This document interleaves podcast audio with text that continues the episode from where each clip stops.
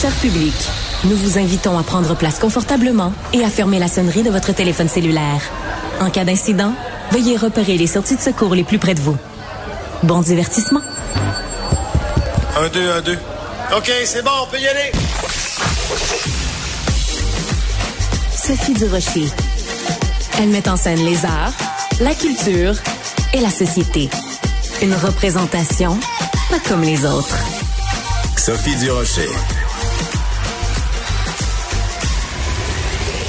Bonjour tout le monde, j'espère que vous allez bien. Vous le savez si vous me lisez de temps en temps dans le Journal de Montréal, dans le Journal de Québec, euh, dans mes chroniques, je reviens souvent sur les anglophones euh, à Montréal, au Québec qui se plaignent de façon indue euh, d'une certaine discrimination à leur égard, comme quoi c'est une minorité opprimée, alors que on le sait bien quand on regarde l'ensemble du pays, c'est la minorité la plus favorisée, la minorité linguistique, en tout cas la plus choyée, la plus chouchou, la plus financée, la plus euh, vraiment la moins opprimée à travers tout le pays. Bon, alors j'écris régulièrement là-dessus. J'ai écrit quelques chroniques au début janvier à ce sujet-là dans le Journal de Montréal, le Journal de Québec, et je parlais d'anglophones qui se plaignaient.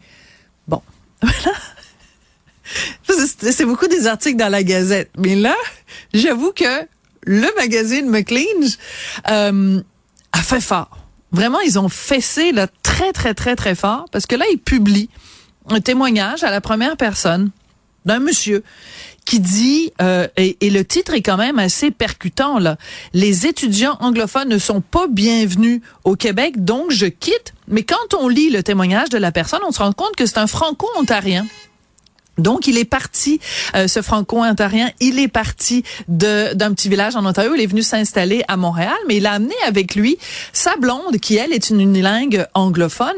Puis il dit, c'est épouvantable ce qu'on ce qu'on a vécu là depuis qu'on est arrivé au Québec, depuis qu'on est arrivé à Montréal, on nous fait sentir constamment qu'on n'est pas bienvenu ici. Euh, moi, quand je parle français aux, euh, aux gens, les gens me répondent en anglais parce qu'ils reconnaissent que j'ai un accent. Lui, il trouve ça épouvantable de se faire répondre en anglais euh, parce que les gens notent que c'est plus un anglophone. Sa blonde n'arrive pas à se faire servir euh, en anglais.